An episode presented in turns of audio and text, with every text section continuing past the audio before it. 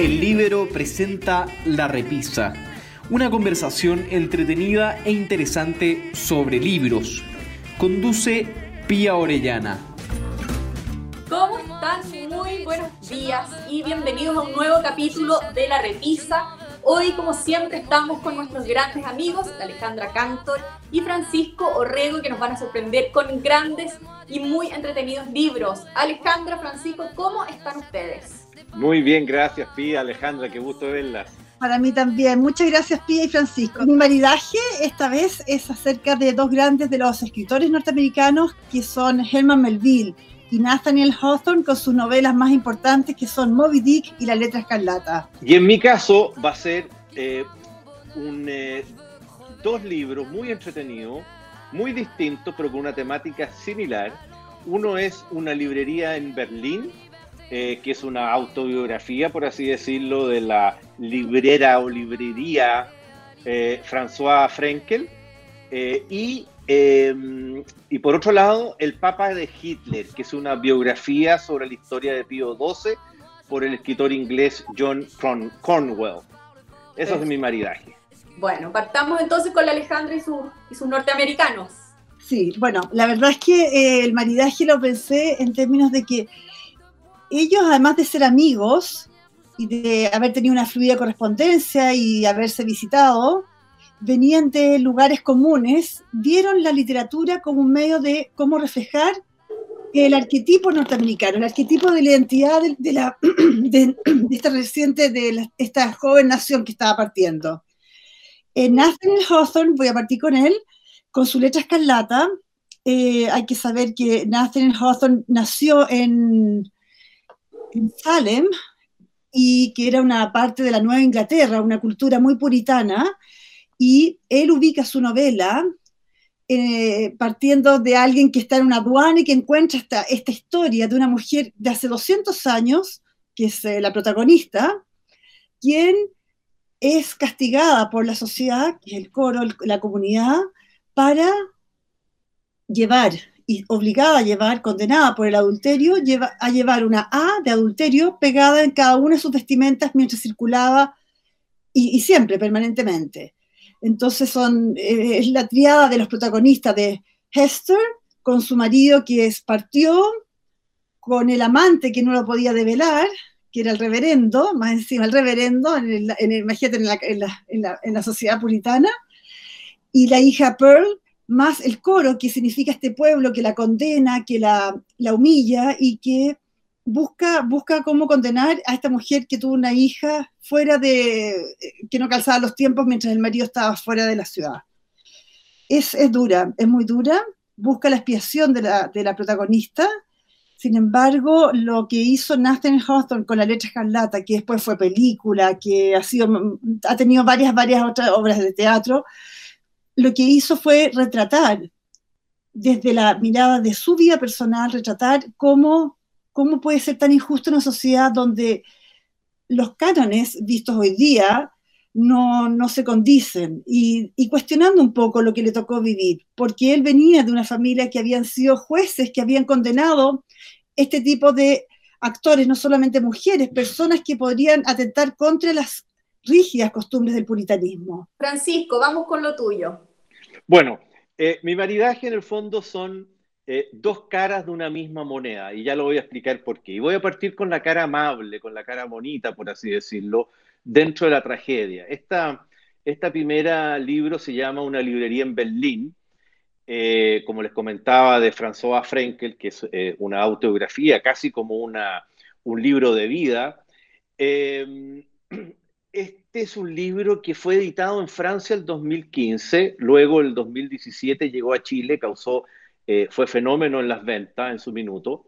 Eh, pero lo interesante es que es un libro que fue rescatado, porque si bien había sido publicado originalmente el año 45, eh, no fue hasta el año 2010 en que un ejemplar fue encontrado en una venta de los traperos de Maús en la ciudad de Niza.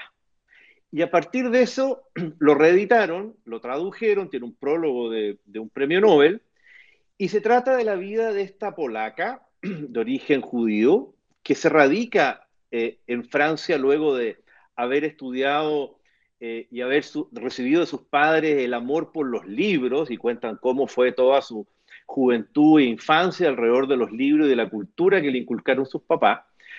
Y, finalmente ella decide abrazar por vocación eh, el, tema de las librerías o de, las bibliotecas. Y, y, así lo define como una vocación. Entonces, entre sus múltiples viajes alrededor de Europa, eh, observaba que en todos los lugares donde iba había una librería o se vendían libros franceses en distintas librerías. Pero llegó un día a Berlín y se encontró que en ninguna parte había libros en francés, ni menos una librería francesa. Y por lo tanto decide fundar, como en la década del 20, la primera librería francesa en Berlín. Eh, y es un libro, más allá de la historia cronológica, eh, muy bonito. La verdad es que yo he leído y me encanta eh, todo lo temática del holocausto, veo leo todos los libros, veo todas las películas, pero es primera vez que me encuentro con una, no primera vez, pero, pero me llamó poderosamente la atención que aquí no hay ese lado triste, oscuro, siniestro, que muchas veces se describe este fenómeno, sino que por el contrario, eh, hay una descripción eh, contada en primera persona, obviamente, eh, de mucha esperanza, de mucha fe, de mucho amor, de mucha generosidad y de agradecimiento. Eh, y es la historia de esta mujer que finalmente con el surgimiento del nazismo tiene que cerrar su librería, emigra a Francia, le toca vivir todas las penumbres de la invasión eh, alemana, en Francia y finalmente con el apoyo de la gente del pueblo, francés, los eh, franceses común y corriente de la Alta Saboya, muchos de ellos, la gran mayoría por decir, y si no todo, de origen católico, fue custodiada, guardada, eh, recibió mucho amor y cariño y ella lo manifiesta permanentemente en el libro, es bien emocionante en realidad. y finalmente, después de varios intentos, logra cruzar a Suiza, donde se salva, y a los X años después escribe este libro, finalmente ya terminada la Segunda Guerra, ella vuelve a Niza, se radica en Niza y muere. Eh, muere como el año 60 y algo, si mal no recuerdo, eh, por ahí, sí, más o menos como el año 60 y algo. Eh, perdón, 75, 75, aquí estaba mirando mis notas. así que es un libro muy bonito, una mirada muy, por así decirlo, tierna y, dulce eh, de una tragedia que no es cierto que a muchos de nosotros hasta el día de hoy nos duele en el alma. ¿Mm? Eso. Perfecto, muchas gracias Francisco, no lo había escuchado para nada. Así que va, anotado aquí. qué bueno. por leer, que ya es, eterna. Y sobre todo que este libro, como te dije, a mí me lo regalaron para el cumpleaños del 2017, ¿ah? cuando salió, y como suele suceder, yo nunca me leo los libros al tiro, sino que van acumulándose, y este lo logré terminar esta semana. Ah, eh, así que recién lo leí, tres años después. Bueno, a veces pasa. Sí. Aleja, vamos contigo ahora. Bueno, la verdad es que eh, el, el, maridaje lo complemento con uno de los libros que para mí puede ser de los más importantes que he leído en mi vida. Y no solo eso, son cuando te preguntan si te vas a una isla, si te vas a un lugar que solamente puedes llevarte 10 libros, Moby Dick siempre ha estado en mis listas desde que lo leí hace, no sé, 15 años atrás. Moby Dick es una mega, mega historia de 800 páginas. Esta es mi edición, que está además con dibujos fantásticos como puede ser estos. No sé si lo ven. Los dibujos que dibujó junto con Melville el, em, el dibujante Scott Stockton, bueno, parte con esas frases que hacen de las novelas algo único. Llamadme Ismael.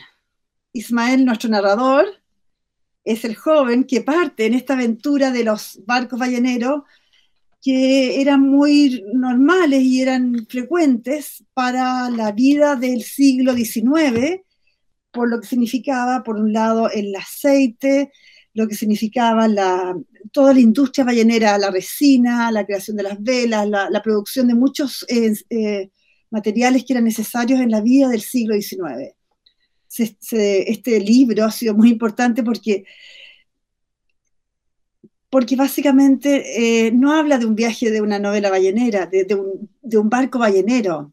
De a poco el libro nos va develando, además de los personajes que están en el barco, en este Peacock, nos va develando quién es el capitán y cómo este viaje puede tener un destino muy distinto al cual partió, que es, en el fondo, la búsqueda que tiene el capitán Ahab, que lleva, que lleva a estos marineros, dentro del cual está nuestro querido Ismael, nuestro narrador, a una aventura que es muy diferente de buscar y cazar ballenas. Es una aventura de venganza, es una historia donde él quiere encontrarse con el mal, contra su enemigo, contra esa ballena blanca, por aquí, por las costas chilenas, partiendo de allá de, arriba, de, Nantucket. Llegar acá a la isla Mocha y encontrarse aquí con esta ballena blanca, Mocha Dick, Moby Dick. Este libro habla de eso, ah, termina, o sea, tiene esa segunda parte, pero gracias a justamente a su amigo Nathaniel Hawthorne, es que Herman Melville, de narrar la historia que él tenía previa, porque él había sido un navegante de, barcos balleneros, de, de caza ballenas. El escritor migra a una mirada distinta, le pone este capitán, le pone esta lucha del bien y el mal, y nos invita a todos, y nosotros como lectores, en estas 800 páginas, nos invita a navegar para saber si es que nos vamos a salvar o si nos vamos a, o vamos a naufragar. Pero lo que hay en Ismael es, y en Melville es una propuesta de qué es lo que puede ser nuestra vida, cómo la queremos ver, teniendo a veces estos personajes que hacen locuras, porque si piensas tú que esa novela se hace en 1850 y aparece un Hitler en 1930 o 32 y que lleva a todo un pueblo a crear una locura, y hoy día, para qué decir, tenemos también un par de personajes que están en, esos mismos diálogos con sus pueblos. Los Ahab existen, existen en nuestras vidas, pero existe la posibilidad de salvarnos. Y a eso apela posiblemente la grandeza de este libro, que no solamente es un libro, una obra de teatro, ha sido una ópera, hay una ópera sobre Moby Dick. Así de, así de importante es la cantidad de miradas que puedes darle a un libro que pasa a ser universal. ¿Y, tú que eres fanática de la ópera, Alejandra? Así es. No, un gran tema. Ahora, La Leche Escarlata podría ser también una gran ópera, pero está más contextualizada. En cambio, esta, tú sales del barco y sales a la vida.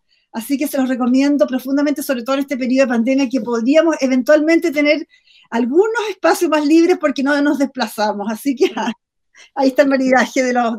ah, y para terminar, solamente para decirles que este libro, que eh, Moby Dick, está dedicado a Nathaniel Hawthorne. Ah, mira. El Dick se lo dedica a su amigo, imagínate, así, así importante es. Así como el primer libro contaba la historia de una persona que vivió en carne propia eh, la persecución durante la invasión nazi en, eh, en Francia, y donde fue auxiliada, ¿no cierto?, por los católicos eh, parroquianos, ¿no cierto?, de pueblo. Esta otra mirada del conflicto dice relación ya a nivel del papado y del rol de la iglesia y en particular del rol del papa. o sea, para quienes les guste la historia de la Segunda Guerra Mundial, les guste la historia de la iglesia y en particular de los papas, este es un libro que claramente no pueden dejar de leer. Ahora, eh, bueno, y como toda biografía, ¿no es cierto?, eh, cuenta toda la historia del Papa, de sus inicios, de su formación, eh, de su ingreso al, sacerdocio, su carrera dentro del Vaticano, hasta que finalmente llega a ser secretario de Estado de Benedicto XV.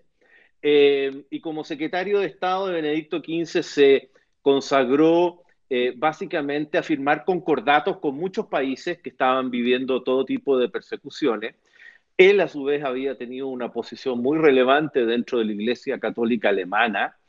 Y, de alguna manera el libro eh, y se llama el Papa de Hitler no porque Hitler lo haya designado, y en eso el autor lo aclara, eh, ni que haya habido algún tipo de secreto eh, simpatizante o, que haya sido un instrumento, sino que más bien, y el mismo autor lo viene a aclarar en alguna parte del libro, hacia el final principalmente, de que en el fondo Pío X fue un papa eh, ideal para los planes de Hitler, o que bien le hizo fácil la pega a Hitler, y esa es la gran crítica que se le hace al Papa eh, Pío XII, en el sentido de que no tuvo él una actitud de condena enérgica en contra de las violaciones y de las eh, persecuciones de los judíos, particularmente en Alemania y luego como papa, ¿no es cierto? Porque sucede a Pío XI, que tuvo un papado muy breve. Lo concreto es que eh, dentro de esta, de esta política de firmar concordatos, entonces de alguna manera, eh, y, al firmar el concordato, la Iglesia Católica de alguna manera se compromete a salir de la política alemana, eh, abandonar el Partido Católico Alemán, y de esa manera empieza a tomar el control Hitler. ahora, lo, que se le, de alguna manera, yo les decía, se le critica, o más bien se afirma, es que él tenía un gran, y él lo declara, Pío XII, un gran temor y era un, un firme y convencido anticomunista. Entonces vio, por una parte, eh, la invasión de los alemanes hacia Rusia como una manera de eh, una suerte de evangelización siguiendo las tropas alemanas, es una teoría. Otra teoría era que eh, él eh, de alguna manera nunca quiso enfrentar eh, al, nazismo y a Hitler porque le tenía más miedo y susto al comunismo que al nazismo, y hay otros que de alguna manera también explican esa actitud como una manera de poder proteger a los católicos que también eran perseguidos en Alemania. Si bien eso era a nivel público y a nivel político, eh, la verdad es que por otro lado, el libro también cuenta numerosas historias, anécdotas y datos, porque en ese sentido es un libro muy completo como investigación eh, de muchas eh, personas que Pío XII también ayudó, personas judías, ¿no es cierto?, a que ayudó y protegió, etcétera. Pero siempre es un buen aporte, sobre todo cuando son libros tan bien documentados como, como este. Así es. Bueno, muchas gracias Francisco, Alejandra nuevamente y bueno, nos volveremos a encontrar en un par de semanas para ver qué nuevos libros nos traen entretenidos. Fantástico, y va a ser cada día el desafío más grande encontrar nuevos libros. Estén muy bien, gracias. Igualmente, adiós, adiós. No, buen día, chao.